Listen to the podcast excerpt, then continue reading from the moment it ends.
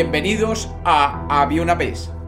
Hoy tenemos una leyenda del sur de Sudamérica. Bienvenidos de nuevo a Había una vez. Espero que lo disfruten. Había una vez. Había una vez en un mundo guaraní, en lo que hoy conocemos como el sur de Sudamérica, una diosa luna llamada Yasi. La diosa Yasi, desde lo alto del firmamento, recorría las noches guaraníes y desde allí observaba a los hombres, curiosa por conocer qué eran esos seres que deambulaban bajo las estrellas y su luz clara. Además, observaba cómo acompañando a estos seres había ríos, cascadas, animales y plantas. Limitada por la oscuridad de la noche, solo alcanzaba a ver sombras, pero no podía ver los detalles de lo que sucedía allí en la Tierra. Su interés por todo lo que sucedía en la Tierra fue creciendo.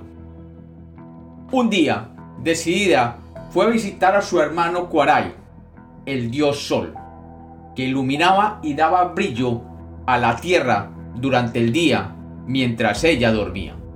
Cuando llegó donde Kuarai se ocultaba mientras ella viajaba por el firmamento, le dijo, Kuarai, tú que iluminas brillantemente y puedes verlo todo, dime, ¿cómo es la Tierra y cómo son los seres humanos? Kuarai, sonriendo, le dijo, La Tierra, la Tierra es maravillosa, las plantas son verdes, las flores multicolores, el agua es azul y los animales son rápidos y ágiles. Los humanos, por su parte, pueden ser buenos y generosos. Con cada palabra de Kuarai, más crecía el deseo de Yassi de conocer de primera mano las características de aquel mundo que solo veía entre oscuridad.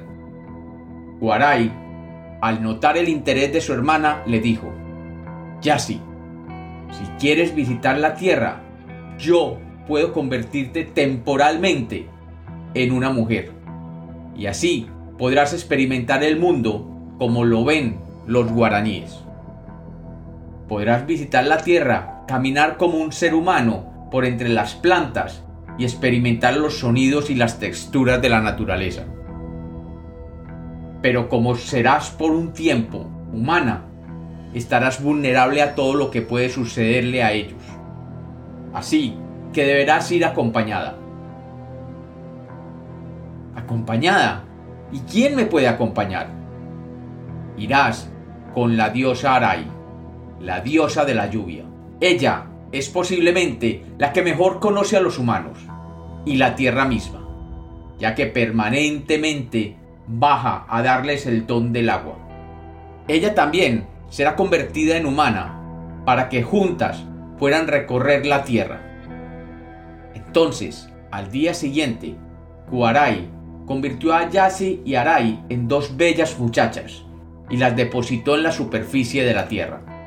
Y ambas, emocionadas, comenzaron a recorrer el campo jugando con las plantas, disfrutando el sonido de los animales y especialmente el placer de los ríos y los lagos.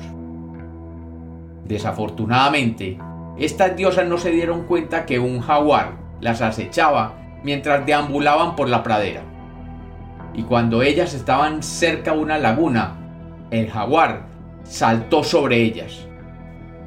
Para su buena fortuna, en ese preciso momento, un hombre guaraní estaba en aquella laguna recogiendo agua y observó cómo el jaguar se abalanzaba sobre las muchachas. Ágil y rápido, extendió su arco y una flecha cruzó el corazón del jaguar que cayó a los pies de las asustadas muchachas. El hombre se acercó a ellas y al verlas asustadas las invitó a su casa y junto a su mujer les prepararon una comida a las dos jóvenes diosas. Ellas comieron y pudieron pasar el resto del día con la familia guaraní e igualmente pudieron conocer de cerca las costumbres de la tribu. Al caer la tarde, ambas se despidieron y se marcharon para regresar a su lugar en el firmamento. Aquella noche, Yasi brilló emocionada sobre la tierra guaraní y se dice que nunca se había visto una luna llena más bella. Agradecida, Yasi, la luna, le pidió a su hermano Kwarai que le dejara de nuevo visitar la tribu para dejarles un regalo. Quería darles un regalo que representara su generosidad. De nuevo, Yasi y Arai se acercaron a la aldea guaraní y frente a la familia del cazador que la salvó, sembraron una semilla de una planta verde con flores blancas. Arai regó suavemente la tierra donde estaban las semillas y ésta inmediatamente comenzó a germinar. Yasi les explicó que la planta se llamaba yerba mate y les enseñó a hacer una infusión con ella para obtener una bebida refrescante y energética.